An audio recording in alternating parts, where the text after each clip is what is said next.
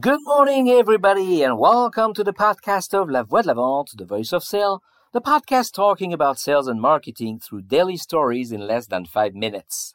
Today, on Bastille Day, my podcast will be in English, and I bring you guys in the Providence, Rhode Island airport.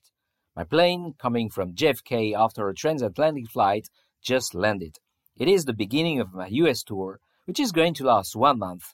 New England, the Carolinas, New York, New Jersey, Chicago, and the Midwest I'm about to meet my future distributors before moving to the US.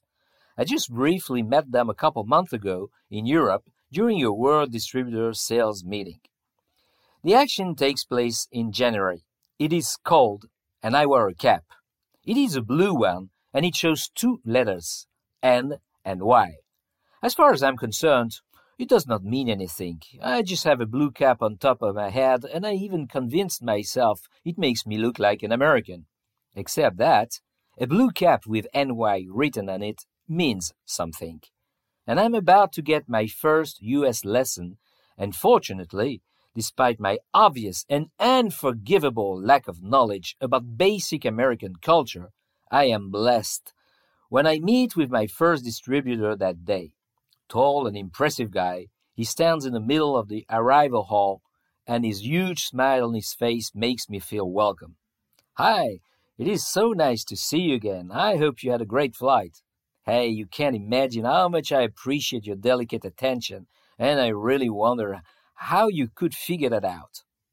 I'm more than happy to hear that, but I have no clue what he's talking about. Let me summarize the situation. It is my first day in this country.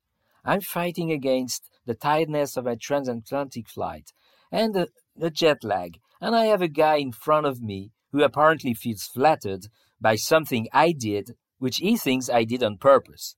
Uh, I ask him, What do you mean? How did you guess the Yankees are my favorite team? And how can you dare wearing this cap here? Are you bald or crazy? Uh, to be honest with you, I hear for the first time you're a Yankees fan. Uh, we're talking baseball here, correct? Uh, what do you mean with bald or crazy? Oh boy, there's really educational work to be done here. Listen, you wear a Yankees baseball cap, which is to me the best team of the world, but New England, where you are here and now, is Red Sox territory. Huge rivalry between both teams. So, if you want to be safe, you better hide this cap in your luggage. I feel so stupid but definitely happy that the man who got me at the airport in Rhode Island was one of the rare Yankees fans in New England. As a matter of fact, this story taught me three lessons. Number one, be careful with cultural symbols of a foreign country and never use them as long as you don't understand what they really mean. Number two, even when you start understanding them or you think you do, be careful. And last but not least, shut up and listen. Wait until you get real signals that you are somehow accepted in the country with some sort of status to start expressing your opinion about cultural symbols. I was never able to reach this level of expertise with baseball. I guess you have to be born in the US to really understand the essence of the sport and be allowed to speak about it. At the opposite, when my New England distributor bought me a New England Patriots cap at Foxborough Stadium one day, I took it as a huge honor and a recognition of the work I did to understand the country and its culture. As a consequence, in 2006, when he bet a bottle of champagne for Italy against France, in the final of the Soccer World Cup, I forgave him. And when we drank the bottle of in, in Providence, he was smart enough not to make any comment about Zidane. We just enjoy the fine bubbles. I guess he knew the three previously mentioned lessons. So, guys, next time you're in a foreign country for business, keep under the radar with your comments.